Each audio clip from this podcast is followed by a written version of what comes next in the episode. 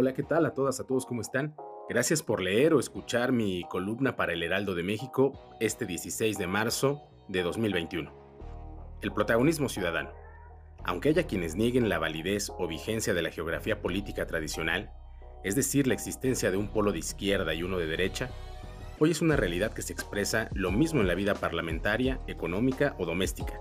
Sin embargo, no se termina de aterrizar en los planteamientos ideológicos discursivos el lugar que ocupará la ciudadanía en el proceso electoral 2021.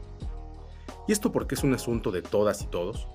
Porque después del ridículo de Dante Delgado con su carta a AMLO, en donde pretendía apoderarse del discurso ciudadano, es necesario reflexionar sobre el reto que implicará para las fuerzas políticas colocar en el centro de la discusión a la ciudadanía. Los polos ideológicos son claros y los proyectos de nación que izquierda y derecha representan también. Pero en la discusión que se da en la mayoría de los hogares de nuestro país, estos postulados de alcance nacional no logran tener una traducción sobre lo que pueden representar en lo local.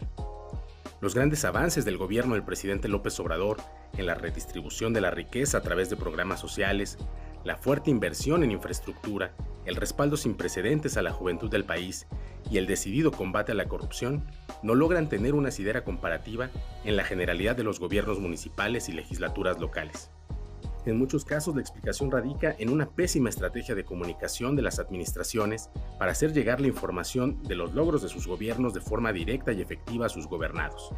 Y en otros casos también tiene que ver con una innegable capacidad administrativa para modificar de manera sustancial los ejercicios de gobiernos anteriores. En las llamadas elecciones intermedias, es fundamental el papel que juegan las y los candidatos a los gobiernos municipales, la eficacia en los mensajes dirigidos a la ciudadanía, la traducción de los grandes proyectos nacionales y los complejos marcos ideológicos en respuestas concretas a demandas concretas serán fundamentales para el triunfo de la coalición encabezada por Morena. Los perfiles, las personas que darán rostro a estos mensajes y la credibilidad que puedan generar serán también un factor para considerar por la ciudadanía. El extraordinario crecimiento de Morena trae consigo la intención de abordaje de personajes responsables por acción u omisión del Estado que guardan las administraciones locales, y que por ilógico que parezca, pretenden ser abanderados de Morena ante un evidente riesgo de desplazamiento, casi aniquilamiento de las bases fundadoras. El presidente López Obrador en su etapa de candidato solía sentenciar que no es posible poner vino nuevo en botellas viejas. Hoy que Morena tiene una altísima intención de voto, es el momento de los rostros nuevos en la política del país. Es el momento de la renovación. Es el momento del protagonismo ciudadano. Si no es ahora, ¿cuándo?